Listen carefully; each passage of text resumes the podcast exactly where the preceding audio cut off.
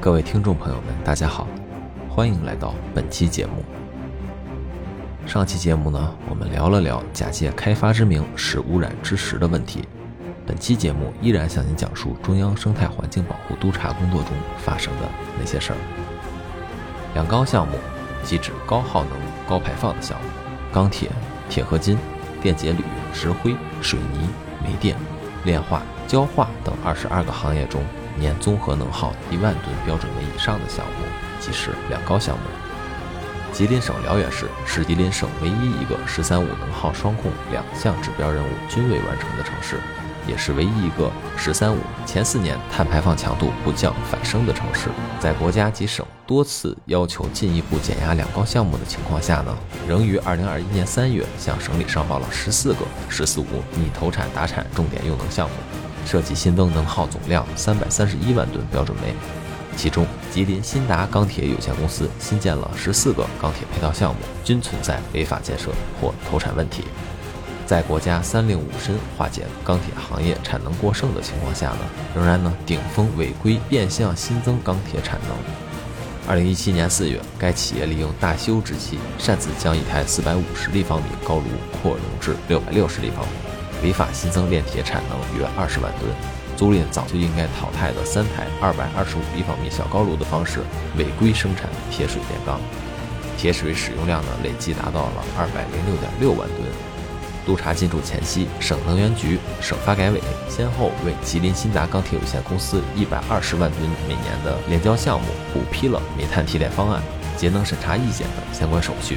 但督查发现，辽源市政府上报的煤炭替代方案明显不实，拟通过调整一家煤炭生产企业煤炭消费量统计数据，实现四十三点五六万吨的煤炭消费量替代。实际上呢，该企业年度煤炭消费量并未减少。纯属数字替代。最终，督查报告中这样写道：辽源市贯彻落实新发展理念有差距，能耗双控工作不力，遏制两高项目盲目发展的态度不坚决。省发展改革能源等部门对辽源市两高项目审批把关不严，督查组将进一步调查核实有关情况，并按要求做好后续督查工作。再来看山东济宁。根据打赢蓝天保卫战三年行动计划要求，重点区域原则上禁止新建露天矿山建设项目，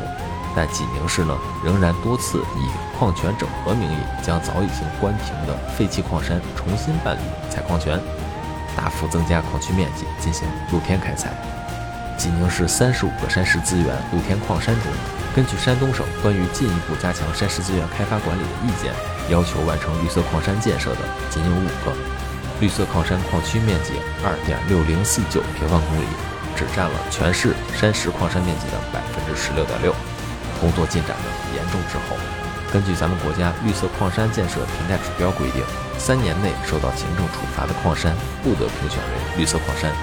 山东港力矿业股份有限公司盘龙矿山在二零一九年、二零二零年被当地有关部门多次处罚，仍于今年二月通过山东省绿色矿山的评选。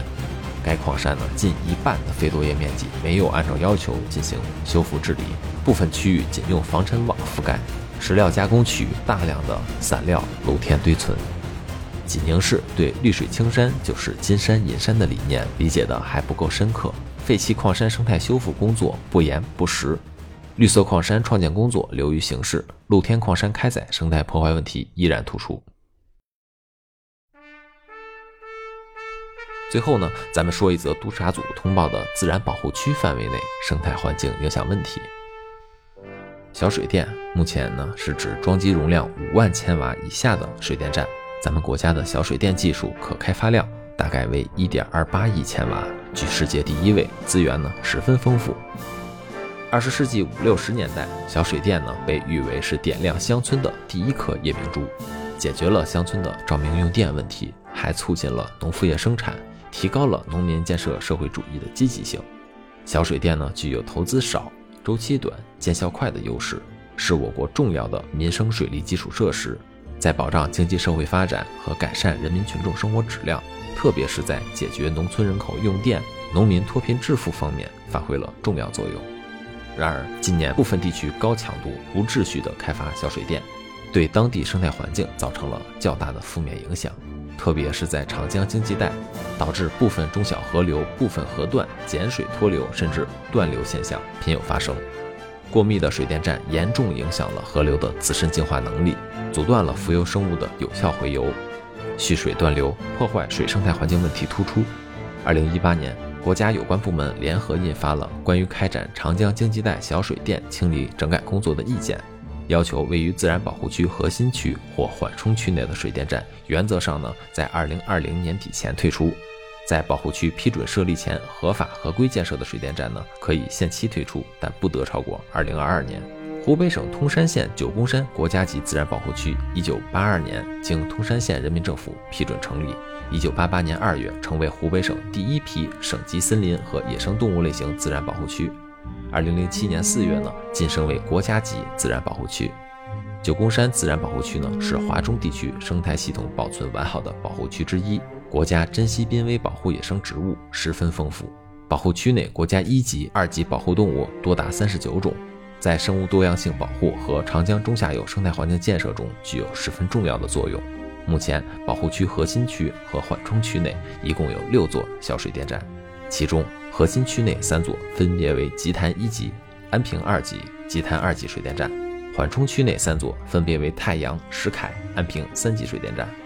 九宫山自然保护区核心区和缓冲区内的六座小水电站应该在二零二零年底前退出，但通山县放松要求，将退出时间延迟至二零二二年底。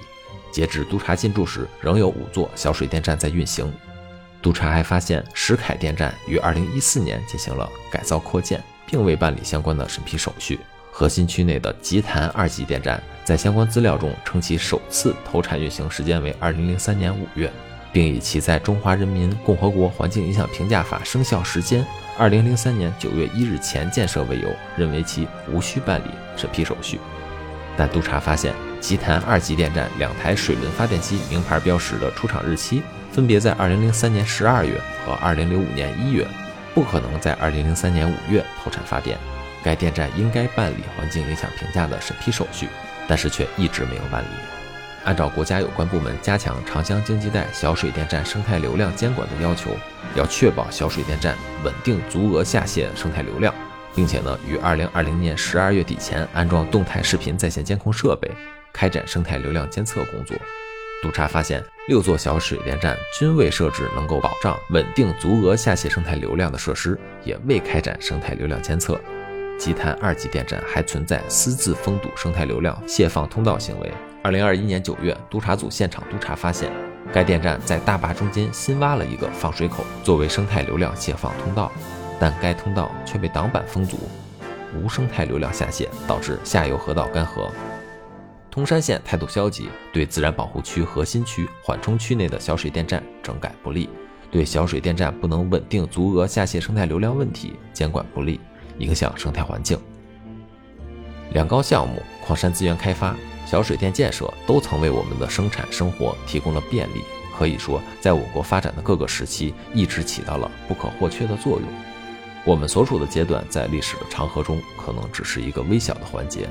但随着国家经济体系的建设和发展，在咱们国家高度重视生态文明建设的今天，为了咱们子孙后代，为了全人类的生态发展，这些曾经的历史遗留问题，也该被好好的整理一番了。本期节目结束，下期节目将和您继续聊聊湖北省孝感市、广东省清远市两处由生活垃圾带来的生态环境问题。感谢您的订阅、转发、关注，我是小周，与您聊环保，咱们下期见。